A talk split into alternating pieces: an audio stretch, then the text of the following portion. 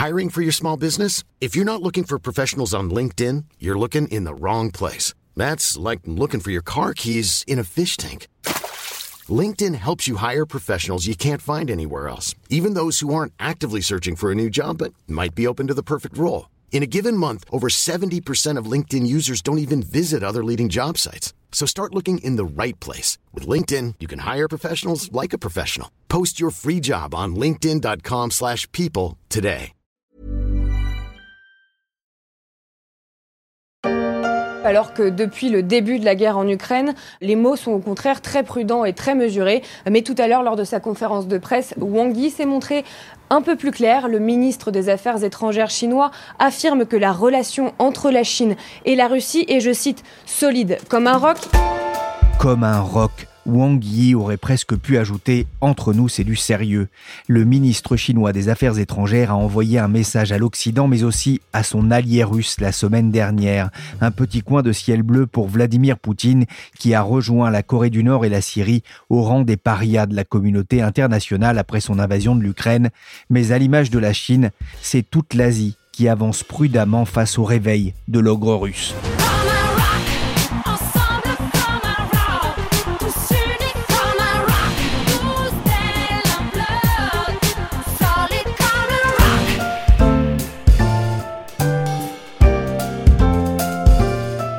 Je suis Pierrick Fay, vous écoutez La Story, le podcast des échos. Chaque jour, la rédaction se mobilise pour analyser et décrypter une actualité mouvante dans un monde en tension. Aujourd'hui, on va mettre le cap à l'Est pour essayer de comprendre les fondements de la position de l'Asie face à la Russie de Poutine.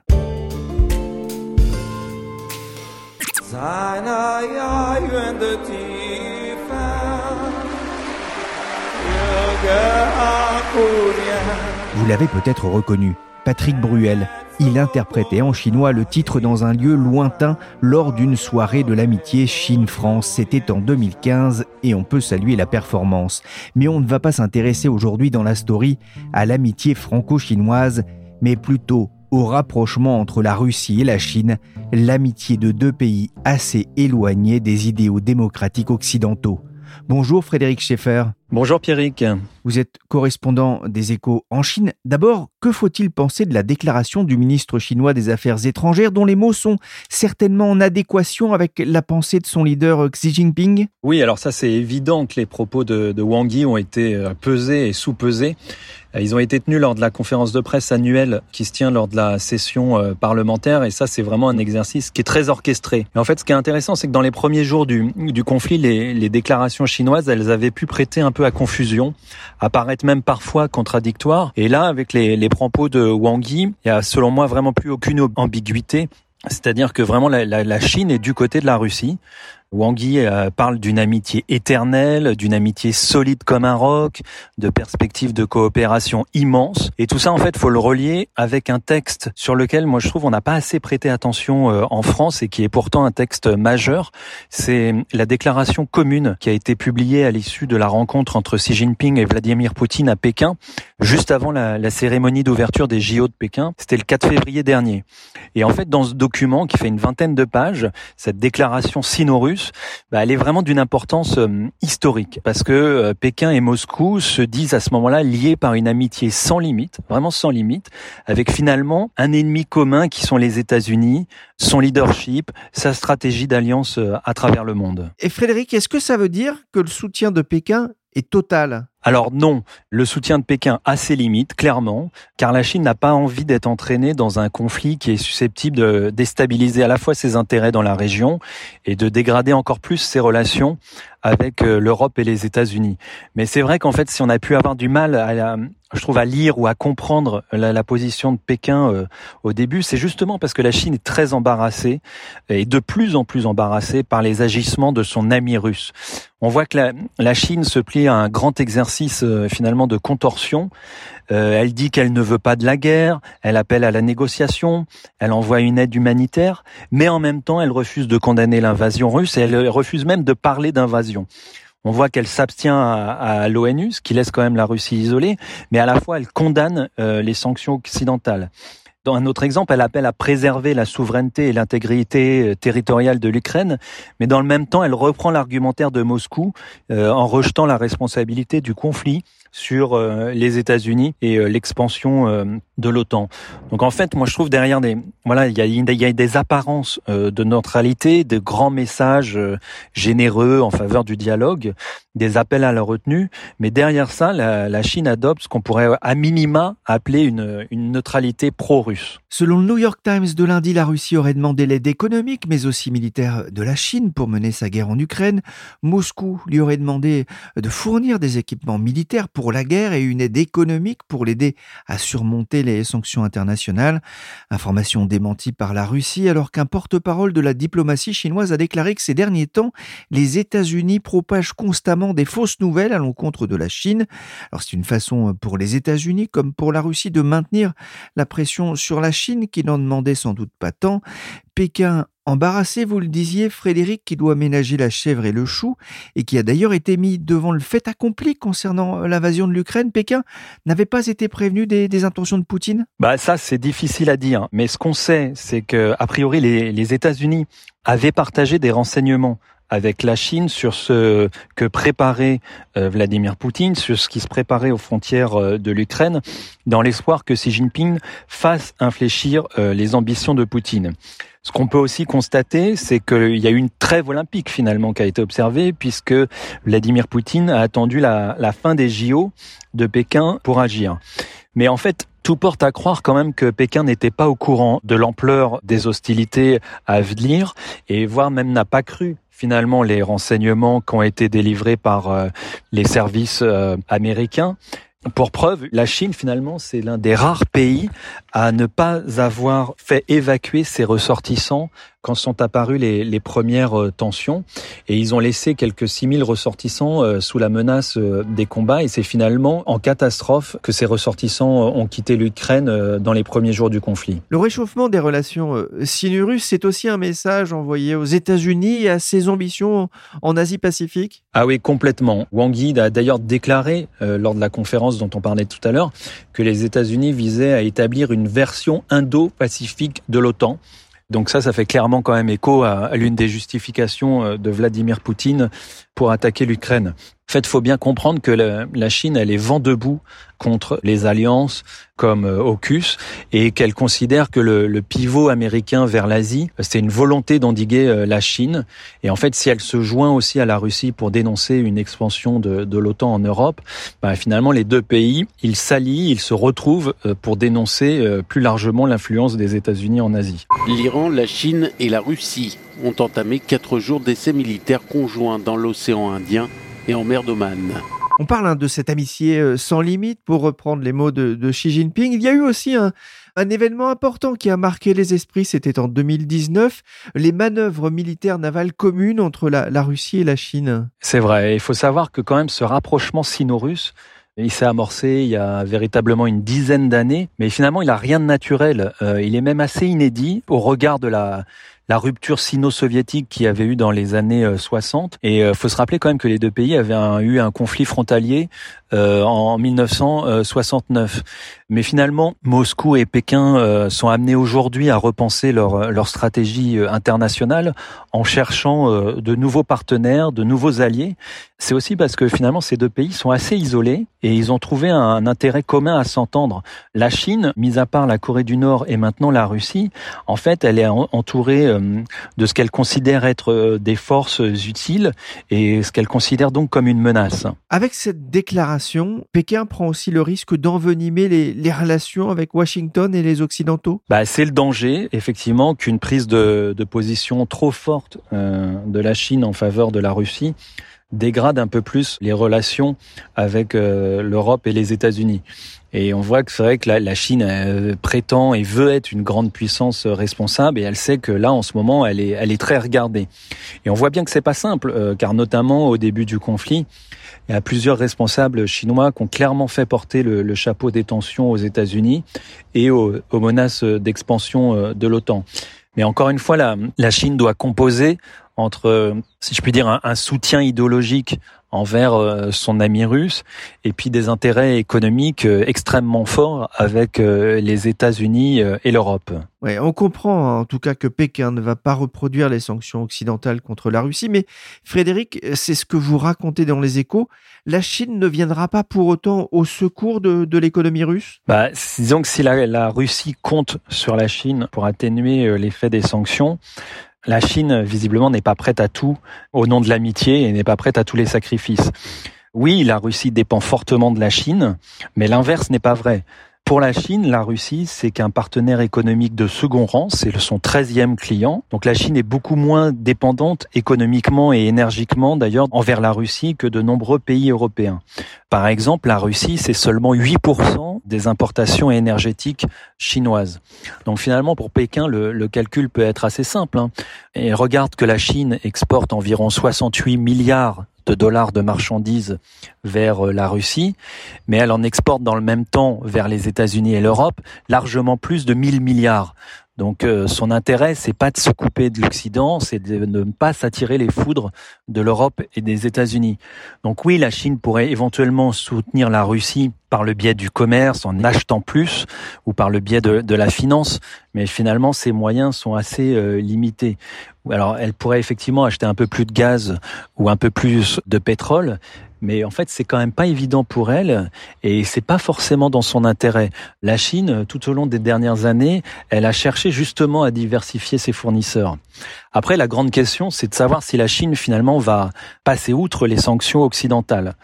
Et ça, il est quand même assez peu probable que la Chine prenne beaucoup de risques pour aider la Russie. Et d'ailleurs, on le voit là dans les premiers jours avec euh, des entreprises euh, chinoises, des banques qui ont plutôt l'air euh, de jouer le, jeu des sanctions occidentales. Et en fait, ça s'explique assez simplement. Les entreprises chinoises ont bien plus à perdre qu'à gagner en violant les, les sanctions. Pour la plupart d'entre elles, la Russie c'est un petit marché et ça vaut pas forcément le coup de prendre le risque d'être coupé des marchés développés ou d'être elle-même sanctionnée par les États-Unis. Donc oui, la Chine critique publiquement les sanctions, mais ça ne veut pas dire qu'elle ne les respectera pas.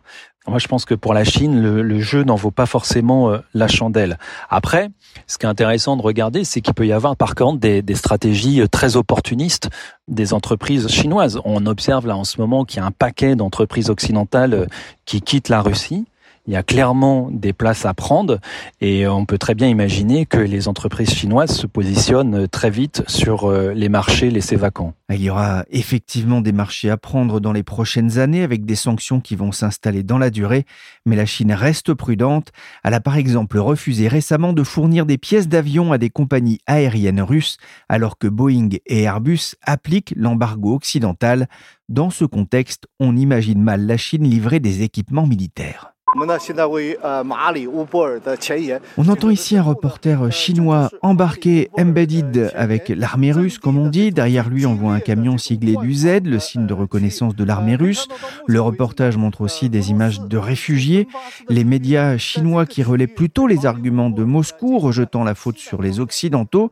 Frédéric, tout le monde se pose aussi cette question. Est-ce que ce qui se passe en Ukraine pourrait donner des idées à Pékin concernant Taïwan? C'est sûr que c'est en gardant un œil sur Taïwan que Pékin est en train d'observer euh, la guerre en Ukraine. Euh, Xi Jinping, comme tout le monde, peut par exemple constater en, regardant l'Ukraine qu'une guerre, par exemple, ne, se passe pas forcément euh, comme elle avait été prévue c'est pas vraiment. Euh, on voit que voilà la, la, la, guerre, euh, la réalité est parfois euh, plus compliquée. Et ça, je pense que dans le cadre de Taïwan, c'est pas un rappel inutile. La question s'est posée, notamment un des commandants des forces aériennes des États-Unis actuellement dans le Pacifique a dit que la Chine pourrait profiter de la crise ukrainienne pour euh, tenter un, geste provocateur en Asie. Bon, ce qui est sûr, c'est que Pékin n'a jamais renoncé à récupérer Taïwan et si besoin par la force. Mais il y a quand même beaucoup d'experts qui doutent d'une action militaire à court terme, notamment parce que la Chine ne serait pas prête encore euh, sur le plan militaire à mener une guerre éclair, qui est un peu la condition de la réussite.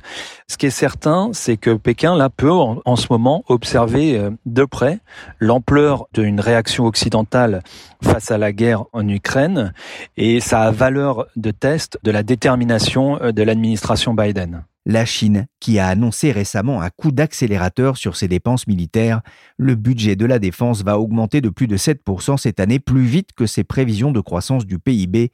Mais Pékin, qui a un autre combat à mener en ce moment, contre le Covid, le pays a enregistré depuis janvier plus de nouveaux cas de contamination que sur l'ensemble de 2021. Taïwan, de son côté, a organisé lundi dernier un vaste entraînement avec des centaines de réservistes, une simulation de défense d'une plage située près de la capitale Taipei.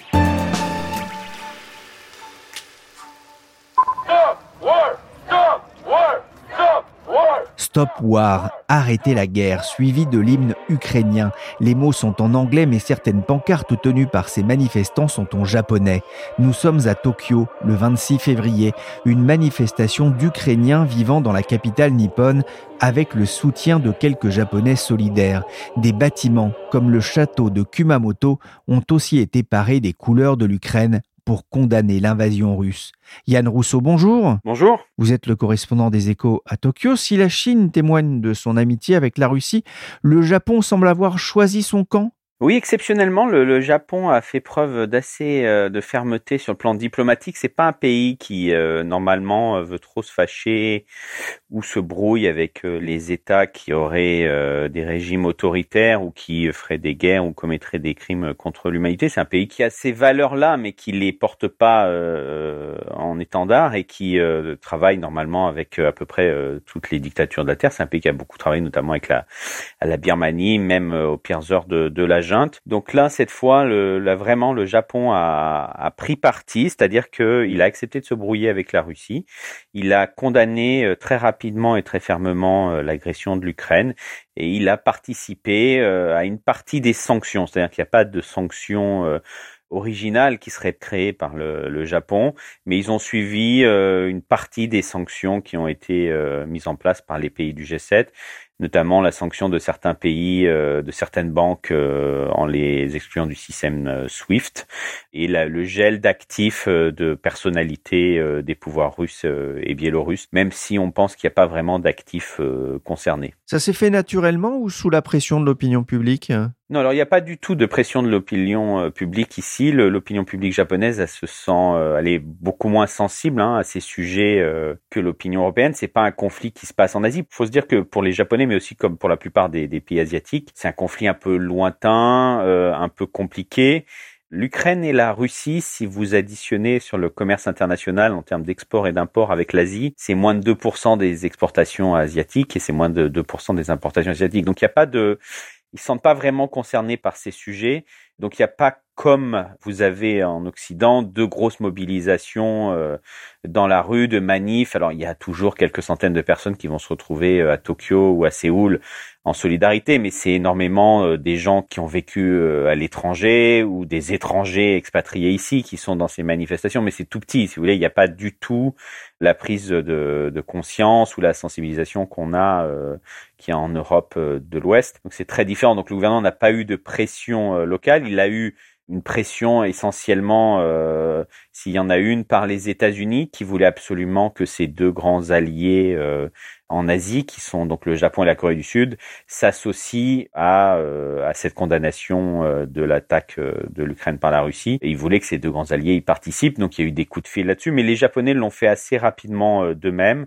Les Sud-Coréens, ça a été plus lent. Ils ont hésité vraiment au début. Ces deux pays, le Japon et la Corée du Sud, qui ont des rapports un peu compliqués avec la Russie, euh, c'est-à-dire qu'ils veulent depuis des années, ils sont très tolérants avec Vladimir Poutine pour des intérêts euh, géopolitiques régionaux euh, distincts, c'est-à-dire que le Japon, qui a une grosse inquiétude sur la Chine, a besoin d'avoir euh, non loin quelqu'un à qui parler. Donc il y a bon bien sûr là, les Américains euh, et ainsi de suite, mais euh, il fallait pas se brouiller avec Vladimir Poutine, qui pouvait être éventuellement une personne qui se méfie aussi de la Chine. Hein, profondément, la Russie et la Chine ont un énorme problème relationnel.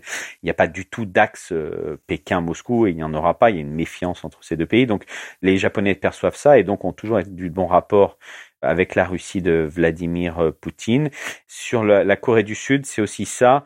La Corée du Sud essaye aussi de se rapprocher de, de Vladimir Poutine depuis des années, notamment parce qu'ils pensent qu'il aurait une capacité de faire un peu pression sur le régime de Pyongyang sur la Corée du Nord. Donc, dans le grand dossier euh, qui inquiète la Corée du Sud, qui est la nucléarisation de la Corée du Nord, euh, un arsenal de plus en plus complet, de plus en plus euh, menaçant. Séoul s'est toujours dit que Moscou pouvait aider à résoudre ce problème et donc il fallait pas non plus se fâcher avec Moscou. Bon, donc là c'est râpé, ils sont fâchés tous les deux, les deux pays sont fâchés pour longtemps avec Moscou qui d'ailleurs a très vite les a mis sur la liste des maintenant des, pays ennemis et donc voilà, c'est comme ça. On ne compte plus les, entreprises euh, occidentales qui ont décidé de, réduire euh, euh, leur position en Russie, voire de carrément en partir, de fermer la porte des magasins. Qu'en est-il des marques alors, il y a eu là aussi, c'est totalement différent en termes de réaction des marques japonaises, coréennes ou des marques asiatiques, hein, globalement des entreprises. Il y a la Yale School of Management qui fait une liste qui tient à jour là de toutes les entreprises qui ont annoncé qu'elles se retiraient de Russie. Si vous regardez, il y a 350 groupes à peu près qui ont dit qu'ils arrêtaient ou qui suspendaient leur travail euh, en Russie. Vous avez euh, une douzaine de groupes asiatiques dans le lot. Donc euh, c'est pour des problématiques différentes. Il y a eu des grandes marques très connues.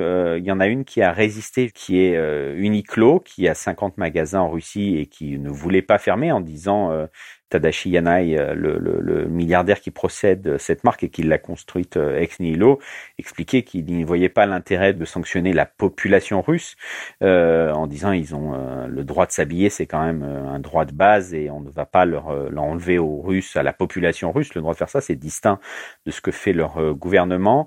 Mais hier soir, donc le, finalement, sous la pression un peu internationale, euh, l'apparition de quelques messages appelant au boycott d'Uniqlo euh, en Occident, eh bien euh, Uniqlo a dit qu'il allait à son tour fermer temporairement ses magasins, ses 50 magasins en Russie. Sinon, les autres marques, les autres grands noms, les autres grands groupes japonais, coréens ou asiatiques, ils veulent pas vraiment prendre parti parce que il y a ce risque, si vous voulez, d'une forme de jurisprudence russe pour eux. C'est-à-dire que si on ferme la Russie aujourd'hui parce qu'elle agresse l'Ukraine, qu'est-ce qu'on fait de tous les autres pays, de tous les autres régimes autoritaires qui entament des guerres à l'étranger ou qui mènent sur leur propre territoire des violations euh, des droits humains? Et donc tout le monde euh, en Asie a en tête un autre grand pays euh, qui est tout proche et qui s'appelle la Chine et qui a aussi un bilan en termes de droits humains extrêmement noir euh, on pense aux, euh, crimes contre les, euh, la population ouïghour, avec des dizaines de millions de personnes placées dans des camps de, de, de, rééducation. Si on commence à sanctionner la Russie, où est-ce que ça s'arrête? C'est-à-dire, est-ce qu'on arrête de travailler en Arabie Saoudite? Est-ce qu'on arrête de travailler en Birmanie? Donc, les groupes asiatiques n'ont jamais fait de politique, ils ne veulent pas de faire politique, ils distinguent les États des populations, et donc il y a, il y a une forme d'inquiétude. Enfin, il y a de, on ne veut pas prendre parti alors il y a eu des suspensions, donc les, constructeurs automobiles n'ont plus de pièces et donc ils ont fermé la plupart des constructeurs asiatiques, Hyundai, Toyota. Euh, Honda, Mazda ou Nissan ont fermé leurs euh, centres de vente et leurs euh, rares usines qu'ils ont dans la région de Saint-Pétersbourg parce qu'ils n'avaient plus à faire fonctionner les lignes d'assemblage. Nintendo et Sony ont dit qu'ils n'envoyaient plus de nouveaux produits en Russie. Mais voilà, on en est là. Si vous voulez, il n'y a pas un immense boycott. Ailleurs en Asie, comment les gouvernements réagissent-ils au, coup de force de Vladimir Poutine en Ukraine? C'est très simple. Sur 50 pays euh, en Asie, selon l'ONU, vous en avez seulement 4 qui ont clairement euh, dit que la Russie était l'agresseur et l'Ukraine était euh, et qui ont accepté de mettre en place quelques sanctions assez peu mordantes hein, par rapport à ce que fait l'Occident, mais quelques sanctions. Donc c'est le Japon, la Corée, Taïwan et Singapour. Singapour étant le seul pays de l'Asie du Sud-Est qui a osé prendre parti. Tous les autres pays, ils sont soit embarrassés, soit ça ne les intéresse pas, soit ils ont des lignes de neutralité historique où ils ne veulent pas prendre parti entre les, euh, les grands géants du monde, donc que ce soit Chine, États-Unis, Russie, donc dans un conflit qui va les forcer à choisir un camp, ils ne veulent pas y aller. Donc euh, la plupart des pays euh, marchent un petit peu sur des œufs Encore une fois, ils n'ont pas d'opinion publique qui les pousse à se lancer sur ces sujets, donc c'est très simple pour eux. Il n'y a pas d'intérêt économique gigantesque, euh, ou s'il y en avait, il faudrait plutôt être tendre euh, avec Moscou, pas se fâcher avec Moscou.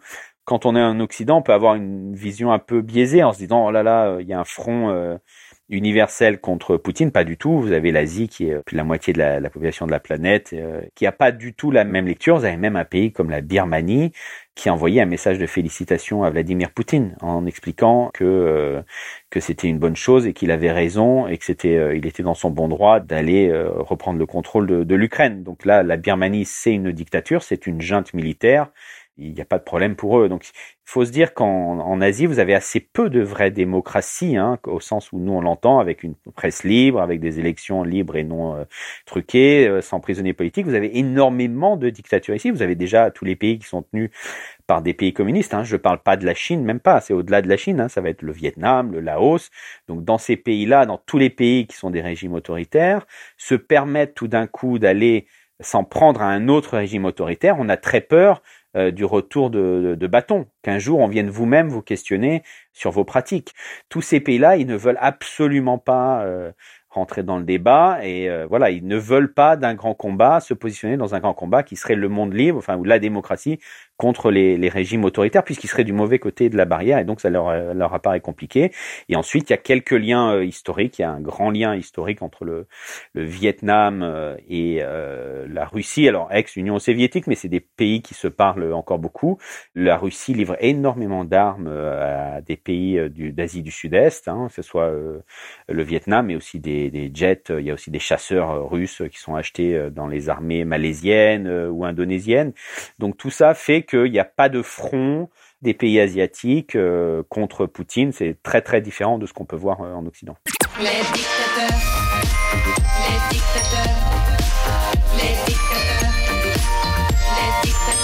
Merci Yann Rousseau, correspondant des Échos à Tokyo, et merci Frédéric Schaeffer, correspondant à Shanghai.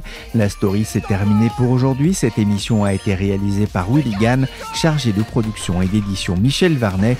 Vous pouvez retrouver le podcast des Échos sur Apple Podcast, Spotify, Castbox et sur toutes les applications de téléchargement et de streaming de podcasts.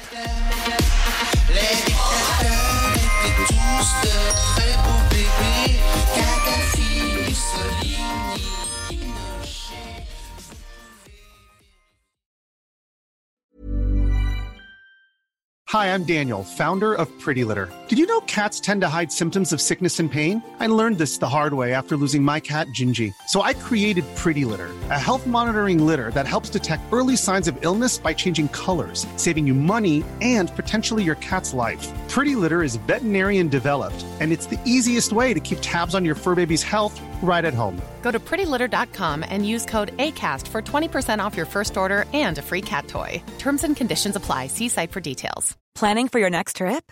Elevate your travel style with Quince. Quince has all the jet setting essentials you'll want for your next getaway, like European linen, premium luggage options, buttery soft Italian leather bags, and so much more. And is all priced at 50 to 80% less than similar brands. Plus, Quince only works with factories that use safe and ethical manufacturing practices.